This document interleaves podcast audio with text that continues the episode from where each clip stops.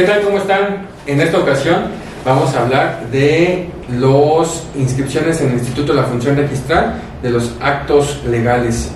Eh, bueno, una de esas situaciones que podemos inscribir directamente nosotros como abogados sería el tema de los juicios de sucapio.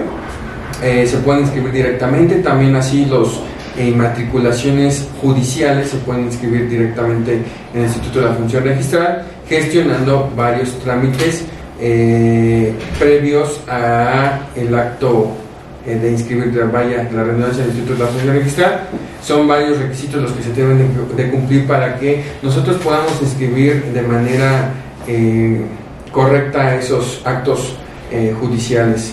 En ese sentido, el licenciado Daniel nos va a dar una breve explicación de lo que son esos trámites previos que se necesitan para inscribir estos eh, temas en el Instituto de la Función Registral. Hola, buenas tardes audiencia. Eh, como nos comentaba el licenciado Juan, eh, para realizar ese tipo de, inscripciones es ante el Instituto de la Función Registral del Estado de México, toda vez que esta es la, autoridad registradora quien lleva este, ese tipo de, manejo de, de inscripciones ante el registro público lo que en teoría, o como en su caso a nosotros nos enseñaron en la facultad, en la universidad, lo que antes se llamaba el registro público de la propiedad y del comercio. Eh, en el Estado de México hay una regulación a nivel estatal y se convierte en un instituto, el Instituto de la Función Registral, el cual está este, presidido por un registrador eh, y se divide en diversos este, eh, distritos judiciales. Está el distrito judicial eh, el ser registrador del Distrito Judicial de Catepec de Morelos, el de Tlanepantla, de Naucalpan, el de Toluca, y eh, existen otros varios que, están aquí en el Estado de México. Eh, esta institución también se encarga de lo que es, este, está adscrito a él el, Archivo General de Notarías. por tanto, él tiene la autoridad para realizar este tipo de inscripciones. Como tal, en un caso específico que podemos manejar, eh, es eh, que nosotros eh, tenemos mucho manejo en ese tipo de inscripciones, es una sentencia de usucapión. como tal, nosotros llevamos el procedimiento de usucapión a efecto de acreditar la propiedad de nuestro cliente mediante el paso del tiempo. esta persona, este, yo le voy a hablar de un caso práctico que tuvimos este año. Esta es una persona la cual poseyó el inmueble por un periodo de 5 años y cumplió los requisitos que señala la ley para poder eh, convertirse en propietario por el simple paso del tiempo y por la posesión del inmueble. En este caso, al ser de buena fe, toda vez que él, poseía ese inmueble en base a un contrato de compra-venta, eh, pues solamente necesitamos acreditar 5 años de esa posesión. Posteriormente llevamos el procedimiento, las etapas del juicio ordinario civil hasta llegar a una sentencia. Eh, esperamos el tiempo necesario para que esta sentencia causara ejecutoria y posteriormente se solicita al juez, eh, se gire un oficio al IFREM, esta es la autoridad que les comentaba hace un momento, en el cual se ordena, eh, de la autoridad jurisdiccional ordena a la autoridad registradora la inscripción de ese inmueble eh, eh, en este oficio va acompañado de copias certificadas de la sentencia y, en bueno, y el oficio. Aquí hay que tener mucho cuidado porque como se trata de un inmueble debe de ir totalmente determinado, debe de venir eh, en todo momento y muy bien señalado lo que son medidas y colindancias, denominación del inmueble, ubicación, calle, número exterior, si llega a tener número interior, eh, la colonia en la cual está sentado, el código postal, si llega a haber algún error eh, respecto o que ver que, varíe el inmueble que sobre el cual se llevó el procedimiento, el inmueble descrito en la sentencia con el que tiene registrado en el IFREM, no vamos a poder inscribirlo, porque no hay una identidad del inmueble. Entonces hay que tener mucho cuidado en esa situación, que como tal la sentencia que, que está, eh, se está ordenando inscribirse en el, en el, en IFREM sea la que eh, la misma denominación y mismos datos y colindancias se encuentra registrada en el IFREM. Posteriormente, una vez que ese es el primer paso como tal, una vez obtenida la sentencia, eh, se nos gire el oficio, tanto el oficio como copias certificadas de esa sentencia, para que se gire al IFREM. Nosotros eh, elaboramos un expediente Este expediente tiene diversos certificados que el licenciado Juan nos va a explicar eh, cuáles son unos de esos certificados que necesitamos para escribir esa sentencia. En efecto, eh, se necesitan varias eh, certificaciones, entre una de ellas pues lo es el certificado de inscripción, el cual da constancia de que efectivamente está inscrito ese inmueble en el registro público de la propiedad o el Instituto de la Función Registral del Estado de México y que eh, esa situación le da certeza de que está inscrito. A su vez se necesita un certificado de libertad de gravamen. Ese, el efecto de, ese, certificado es autenticar que el inmueble no se encuentra con gravamen. ¿Qué gravamen puede ser esta situación? El gravamen de hipoteca o el gravamen de embargo puede ser alguna situación o alguna otra limitación de dominio o de más limitación de propiedad porque ahí lo que se limita es la propiedad, no el dominio, que es diferente. Y eh, tenemos eh, que una vez emitidas estas certificaciones, el registrador ya no tiene ningún tema en inscribir el acto registral que, que tenemos o pretendemos inscribir. Eh, también otra certificación que necesitamos previamente hacer la inscripción es el certificado de clave y valor catastral. Ese es emitido por el ayuntamiento donde esté inscrito el inmueble y esta situación sirve para dos efectos, para que obviamente tiene clave catastral en el ayuntamiento y otra para saber el valor catastral del inmueble y determinar el costo de los derechos que cobra el Instituto de la Función Registral para efectuar dicho trámite. Asimismo, eh, el traslado de dominio, el traslado de dominio se necesita, ese traslado de dominio se tuvo que haber gestionado previo a eh, y llevar todos los papeles al Instituto de la Función Registral. De dominio es un tema que hay que tomar la atención y que es diferente a todo lo demás y que en su momento, pues si ustedes gustan lo podemos explicar. Y una vez sea esa situación, se inscribe todo el expediente en el Instituto de la Función Registral. Este expediente se formaliza, se tiene que poner un original, una copia y otra copia de acuse para nosotros. Entonces se tiene que exhibir en tres tantos en el Instituto de la Función Registral. Una vez a eso se, pagan los derechos de inscripción en, el mismo instituto y procedemos a la inscripción en el mismo para que eh, obviamente el acto, el acto se, se consume registrado en el Instituto de la Función Registral. Una vez a esta situación, en el Instituto de la Función Registral procede a valorar el registrador a través de sus colaboradores si es que esta inscripción es válida y es procedente, por lo tanto se debe de em, eh, nos califican si es procedente la, la inscripción o la inscripción no se puede llevar a cabo por alguna falta de documento o por identidad del inmueble que no es o por alguna situación que nos que nos que, que, sea ajena al Instituto de la Función Registral de, valorar y registrar ese acto. En ese sentido, procede el Instituto de la Función Registral, en su momento, si están todos bien los documentos, a inscribir el, el, el inmueble. Incluso puede suceder que eh, tenga gravamen y por esa situación no se puede efectuar. Obviamente si tramitamos el certificado de libertad de gravamen y resulta con gravamen, pues esta situación ya no puede ser viable la cuestión de eh, inscribir el, el acto eh, jurídico.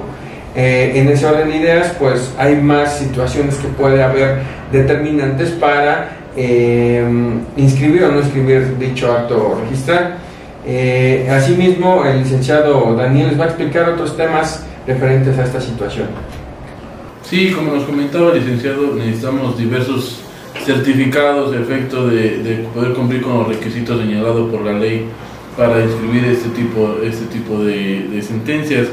Nos mencionaba licenciado un certificado de inscripción. Hay que tomar en consideración que dentro de este expediente para la inscripción de un inmueble existen dos vertientes dos, dos, dos, este, sí, dos clasificaciones, documentos expedidos por la autoridad registral y documentos expedidos por la autoridad administrativa. ¿Qué es esto? La autoridad registral nos expide certificar, el certificado de libertad de gravamen y el certificado de inscripción. El licenciado Juan ya explicó que, en qué consiste el certificado de libertad de gravamen. El certificado de inscripción es como tal una búsqueda en sus registros, en su sistema, sobre el inmueble y certifica la autoridad a nombre de quien se encuentra inscrito este inmueble. Este trámite eh, nosotros eh, realizamos ese trámite directo en el IFREM este, y nos lo expiden.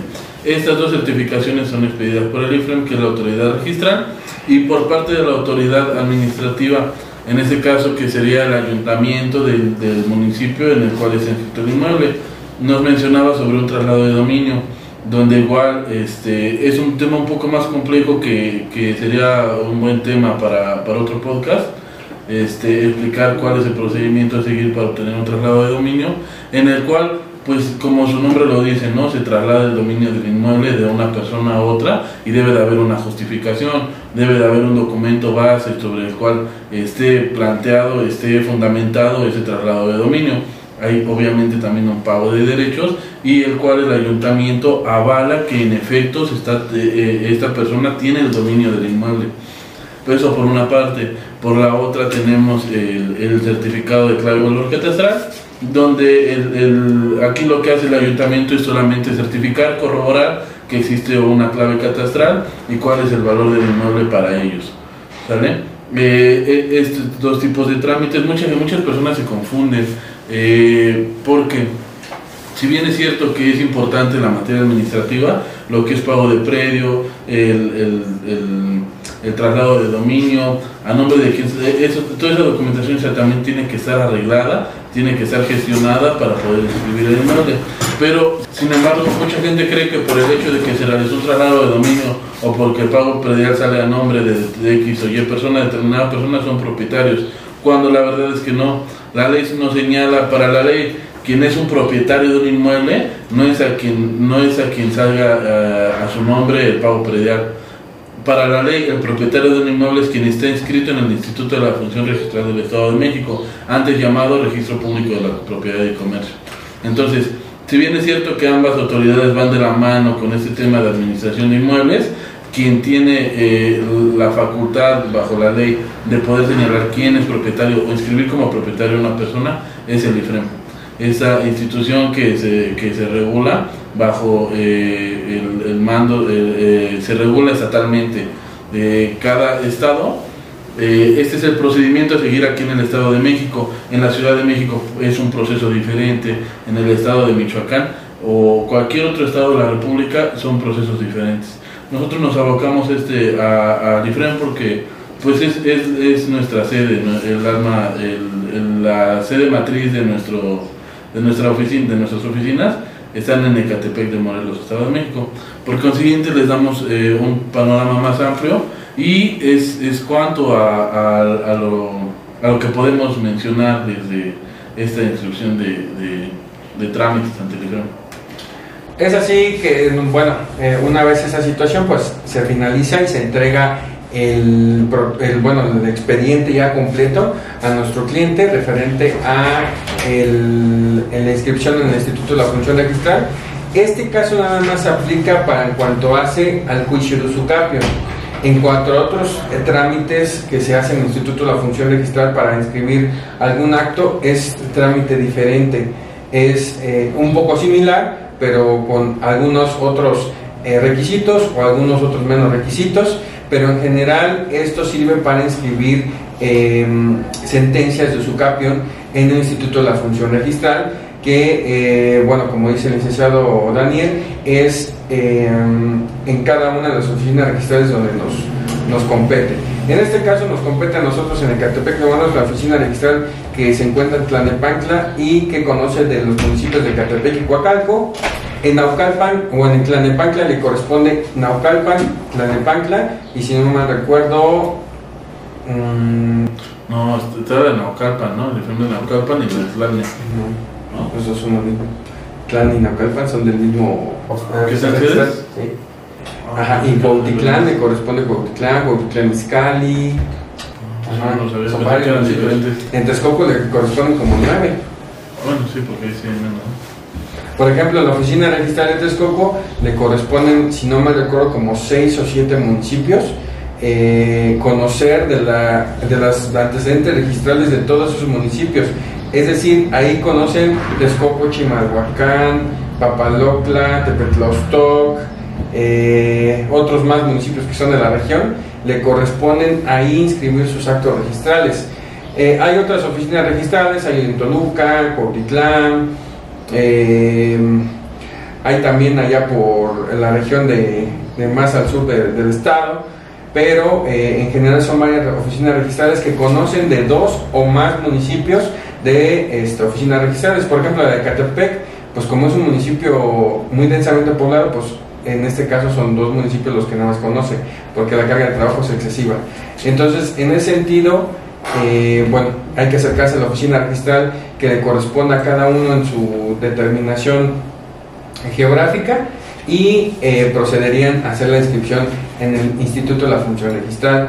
Pues recuerden que nosotros damos asesoría respecto a la inscripción y respecto de llevar un juicio de su CAPEN de, eh, también en los, en los juzgados y nosotros les podemos dar asesoría legal de manera gratuita eh, y recuerden que estamos aquí para servirles.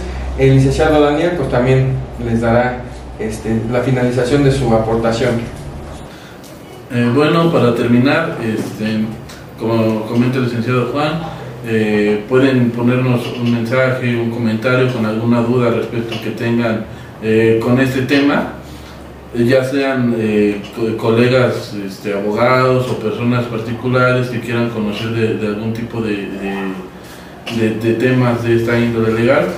Eh, respecto a este tema, podemos profundizar en algún tema que a ustedes les cause alguna curiosidad que nosotros les expliquemos y pues estamos para servirle.